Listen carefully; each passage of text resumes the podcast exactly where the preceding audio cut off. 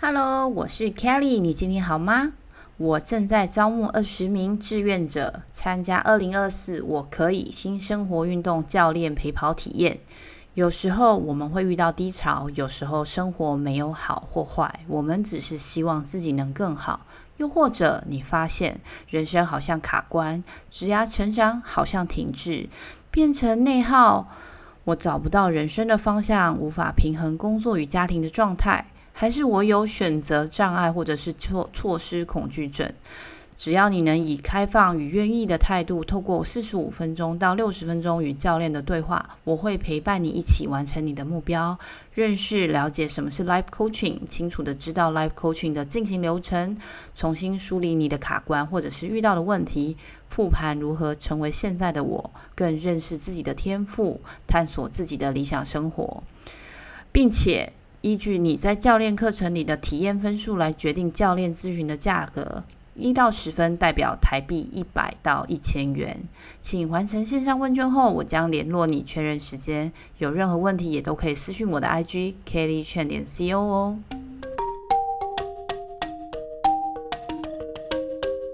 Hello，欢迎来到 Zebra Talking Bar，大家一起讲。呃呃，Kelly 讲，讲错了，我就是 Kelly。你今年好吗？大家可能都跟我一样，还曾经在年底跟新年的假期假期里面吧，一直吃螺丝。我是说我自己，OK。但是其实我觉得我还是有保持一个纪律啊，一直有在学习，然后我有一直在产出。所以呢，今年我自己也重新规划了一些新的内容跟方式。也许大家可以再多给我一点反馈，因为希望能够带给大家一些些帮助。这样讲好像有一点点是在自己的脸上贴金，毕竟这个频道其实是我个人的分享了。但是其实我相信，就是深深的相信，非常多时候呢，就是因为因缘巧合啦，呃，天时勾呃天时地利啊，天雷勾动地火啊，啊，越扯越远，就是可以让你跟我，就是你可以听到我的节目，然后我可能也可以认识你。对不对？这个这个 connection 我觉得非常非常的重要。但是就是也真的有听众朋友给我反馈，让我觉得非常开心，好像觉得我自己在分享的过程中是一个比较默默的一个状态嘛，然后默默的也带给一些朋友一个某一个程度的共鸣，甚至能够激励他们啊、激励你们。任何的反馈其实都是对我来说是激励，让我更有动力的去做下去。所以非常感谢你们。所以呢，今年我是想说，可以做一些跟新加坡相关的内容。毕竟我在这个国家住了将近十年了，也有很多的人会来问我啊，新加坡的生活是怎么样的，是不是适合自己啊？然后是不是考虑要移民，考虑来工作，或者是就是要来旅游之前就会私讯我。问我一些什么私房景点推荐啊，美食推荐这样。但一开始我做姐妹有被跟我说，就已经有一些朋友建议我说：“哎，你住新加坡，来介绍一些吃喝玩乐吧。”那一开始是非常迟疑的，因为网络上有很多相关的资讯，而且每一个网红拍片，他们都非常用心，弄得很很有趣，看起来厉害。那我这个姐妹有被供，听起来就是欧北共嘛。我一个人在冷消微的地方，大部分。讲的呢，就是偏向闲话家常、日常生活，夹杂一些可能有心灵成长啦、个人学习啊，或者是一些哲学 话题的 podcast，大家是可能不是那么觉得跟旅游沾上边，而且你知道我们讲旅游，看 YouTuber 的实地介绍啊，你就已经带你到那个地方去，图文并茂，然后有音效，是不是？然后他们可能有很多编辑。我觉得看起来应该是更厉害啊，但是我后来自己有重新思考啦，就是这一年二零二三年的一个学习，我自己觉得也许我还是可以用自己的视角去介绍我看到的新加坡，我的认知，我的想法，反正就是一个个人分享。那如果大家有兴趣的话，我觉得这每一个听众们，就每一个朋友呢，你就随喜服用。所以我就不会给自己太高的期待或者是压力。那二零二四年呢，我就来试试看啦。如果你是第一次听到我 Podcast 的朋友呢，这个频道是我自己对生活、健康、家庭主妇、熟女话题到职场各种五十三的分享。大家也可以追踪我的 IG K E L L Y C H E N 点 C O，我会分享一些自我提问或者是自我觉察工具，协助大家厘清自己的思绪哦。那我们就开始吧。我想要呢，先来聊聊新加坡之最，就是那种国际知名的世界第一名，或者是好啦，亚洲第一名，我们也可以算进来。因为对我来讲，其实知道或者是认识这个主题的相关内容，对我是一个新的学习，所以我就开始查一些资料。那这些资料，我觉得可以去整理一下，也可以分享给大家。那我会把各种相关的连接都分享到资讯栏去，因为真的非常多，然后大家也可以参照一下哦。然后我也会分别介绍，就是本地的一些嗯第一名，本地的第一名这样。好，那我们从国际的开始，第一个呢就是新加坡，大家可能比较知道，就是全世界最贵国家啦。这其实是根据就是那个瑞士宝盛集团，他们在二零二三年六月二十号就公布一个二零二三年全球财富及高端生活报告里面，这个这个报告里面指出呢，新加坡在全球最昂贵高端生活城市里面，就所有最贵里面的排行榜啊，它是第一名，第二名呢就是上海。第三名呢，就是香港，都是就是亚洲，所以亚洲已经连续四年成为高净值人士生活成本最高的地区了。那我们住在新加坡的朋友们其实都非常的有感，因为我们会互相分享这个新闻，然后调侃一下，因为一整个就是要深表认同这样。点头如捣蒜的状态，而且这个还是就是世界上奢侈生活城市里面最为昂贵的城市哦，物价生活昂贵中的翘楚的意思啊。那再来就是新加坡的护照，就是全世界最多免签国家的护照，就堪称全世界最强护照国家，就是很多人会这样讲啦。持新加坡护照呢，可以免签入境全球两百二十七个国家或者是地区里面的一百九十三个。就包括呃欧盟的所有的国家，英国啦、阿拉伯呃联合大公国，然后美国、巴西、哥伦比亚。你看那个巴西、哥伦比亚，或者是什么土耳其，我觉得我还特别看一下这些特别的国家，因为像我之前去巴西嘛，或者是刚刚提到那个古巴、哥伦比亚，都是那种好像大毒枭居住的国家，就是我的刻板印象啦。所以如果你持有这些新加坡护照呢，你可以说是畅行无阻啊，对我来说，我可能没有觉得特别厉害啊，因为我跟小孩就是有了小孩之后，其实很多地方都也去不了了。好，那接下来呢，就是新加坡最就是全世界最具竞争力的国家。那这个指标呢，其实是有非常多机构都有自己出报告的，比如说二零一九年洛桑国际管理学院 IMD 呢，把新加坡评为全球最具竞争力的国家，或者是一样，同年经济学人他在公布。呃、，Business Environment Ranking 就是商务环境风险评估的报告里面呢，它每年都会出一个劳动力评估报告。那新加坡的人才是全球最具竞争力的，高居榜首。这个我可以就是顺带提一下，就是台湾的排名也不是太差，就是还是在 Top Twenty 这样，所以台湾人也非常棒。然后还有二零二零年世界经济论坛全球竞争力报告里面，新加坡是亚洲地区最具竞争力的经经济体。即便就是经历 COVID-19，目前二零二三年最新的报告呢，新加坡其实排名是第四个，它在丹麦、荷兰跟瑞士的后面，我还是觉得非常厉害啦，因为 COVID-19 真的是全世界大家都还蛮惨的，所以在这样的条件下，新加坡其实就是每一个大公司、国际企业那种国际总部的首选地点，而且这边又安全，所以目前呢，一共大概有我查到的资料啦，超过两万六千个。国家呃，国际公司会把公司的总部设在新加坡，然后有三分之一的 Fortune 500就是财富五百的那个公司，他们选择在新加坡设立亚洲总部，我觉得还蛮还蛮酷的，因为最具竞争力啊、这些大公司都把总部设在新加坡，所以新加坡的平均薪酬就薪水啦，就不能说是。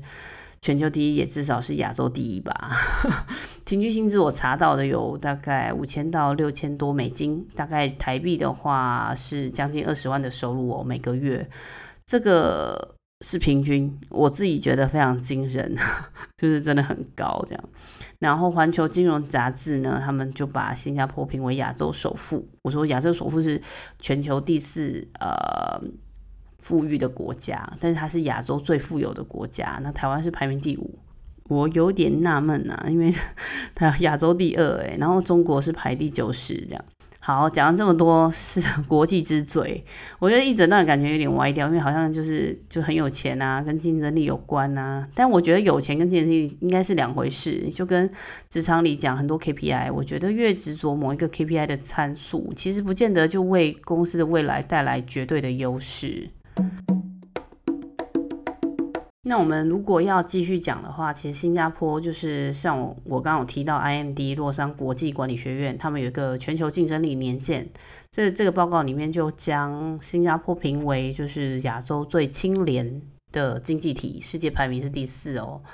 然后像是。呃，韩国呃，对不起，香港政治及经济风险咨询机构叫 PRC，它年度报告也是把新加坡评为亚洲最青年的经济体。虽然这个时候讲，大家可能不知道那个新闻啊，会觉得其实如果在新加坡的朋友可能就会比较熟悉，因为会不会觉得有点嘲讽、有点讽刺。因为去年二零二三年的时候，新加坡刚好有一个很大的新闻，就是已经将近四十年来，就是第一次在新加坡的政坛有一个很资深的。运输部长，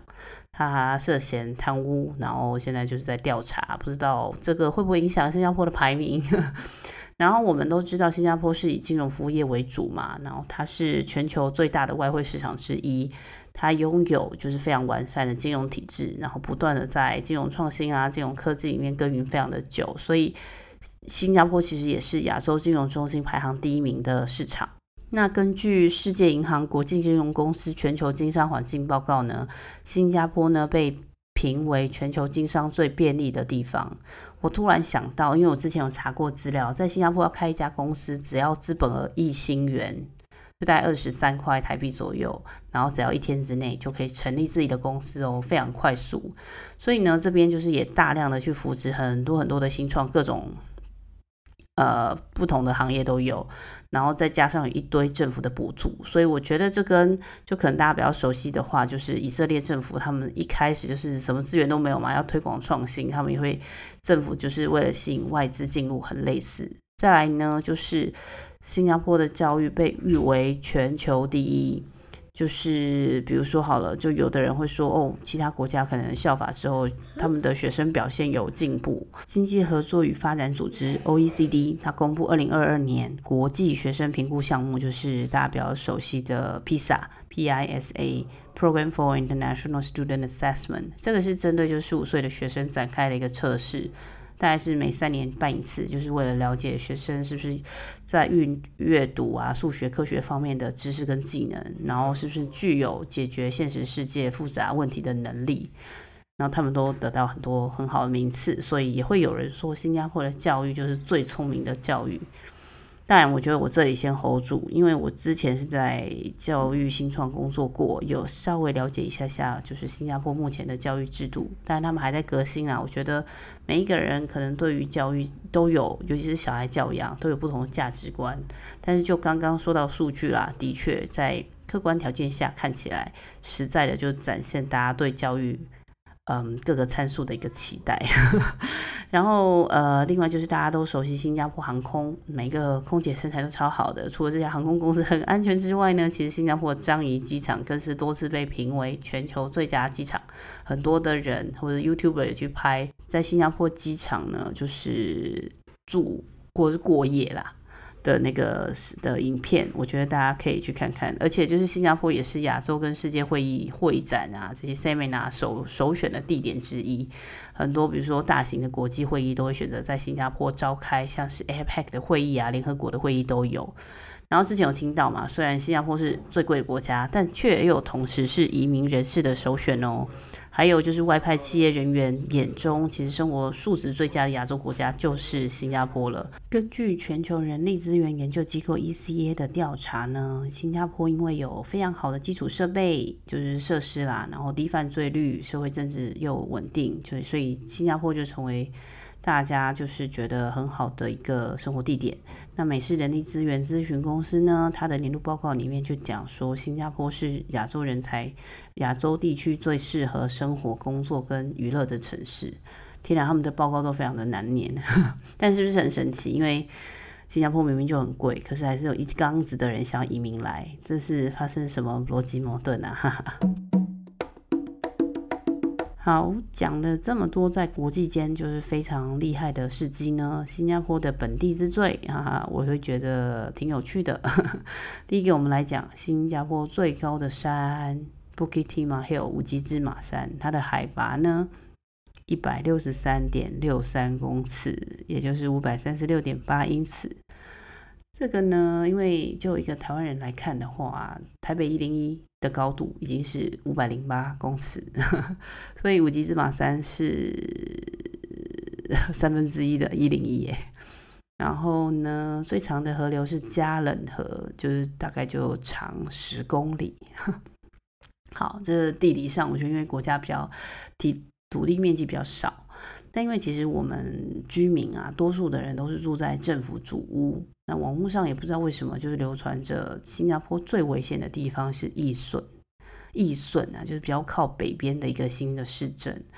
那主要我觉得应该是有那个曾经有那个连续杀猫的案例，接着又有新闻说在义顺这个地方出现了两只乳牛。总之就是有非常多奇妙的事情呢，都可能会发生在义顺这个地方。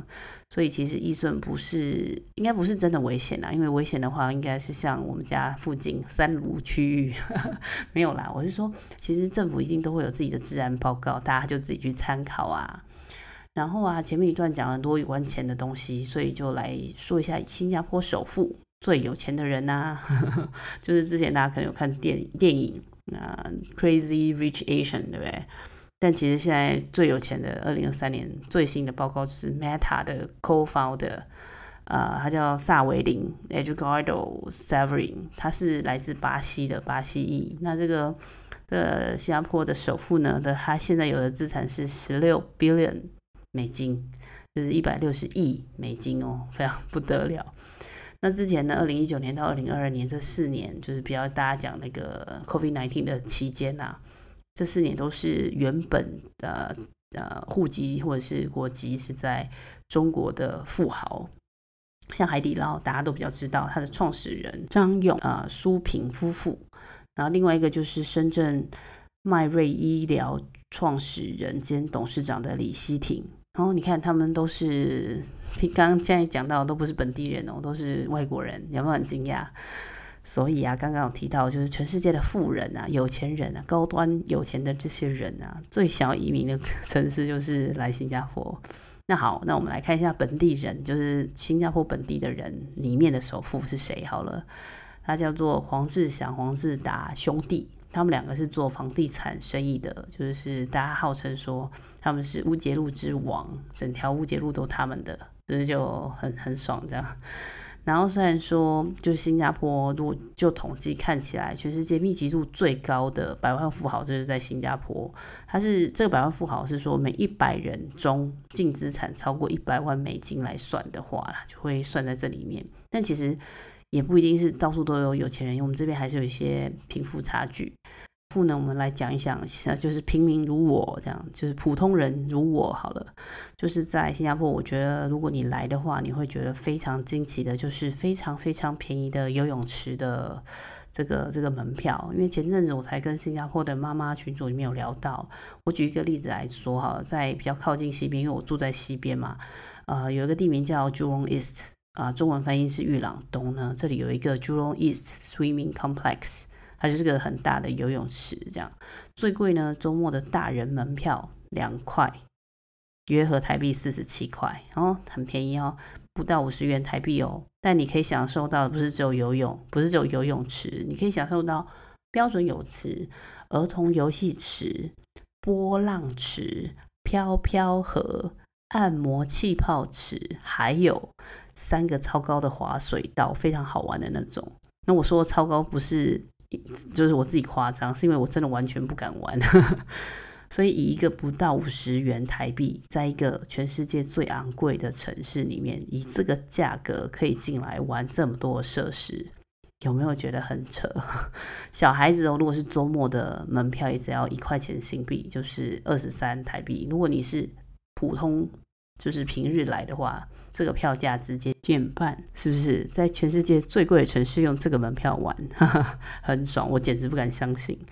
再来就是车价，我觉得车价也是 有点夸张。虽然可能不能说什么新加坡之最啦，但我真的觉得就是非常非常夸张的贵。因为在这里买车呢，啊、就政府的流程里面，这个买家需要先拥有一张拥车证，就是拥有车辆的证。有了这个证呢，才能来买车，才能拥有一台车啦。就是比较口语白话的讲，那这个拥车证的数量呢，是由政府来控管的，基本上就是固定。因为希望这边地小人稠嘛，希望大家就是不要多买车，尽量用大众交通工具。那虽然政府就说价格是一个自由市场，但他们在管理嘛，大家都希望是自由市场，但其实。我觉得应该没那么自由，毕竟这是政府的一个管辖范围。那目前呢？目前我找到资料啦，用车证的价格，一般的就是我们普通家庭会买，可能一个比较小型车，大概是呃四万四千呃十万十万四千新币，大概就是台币两百四十五万，台币两百四十五万买一个证哦。如果不要分哪个组别的话，就是你可以任何要买什么车都可以的那种。最高这个用车证的价格超过台币三百六十万，这只是一个可以用十年的一张证。也就是说，十年之后你还想要继续拥有这台车，你还要再付一次钱，而且不一定是同样的钱，就是依据当时你要重新买这张用车证的市场价格。我个人是真的觉得有点扯，因为三百六十万呢，是不是三百六十万，在台湾已经可以买一台双 B 没问题吧？就是大车了，甚至有很豪华的配备，对吧？再来就是车子了，就每一台车的价格很高，要课很高的税啦，因为地小人稠嘛。我们讲大概一台 Honda Civic 好了，也不是什么非常非常大的车，大概十八万新币吧，合台币四百二十三万，Toyota。那个 Altis 啊，十六万新币就比较便宜一点，这样算台算起来是三百七十七万，所以包含用车证，再买这些比较普嗯平价的车，就要付台币六百五十万，是不是很扯？我还不用算税哦，所以这个价格其实比起我们现在呃本地人啊，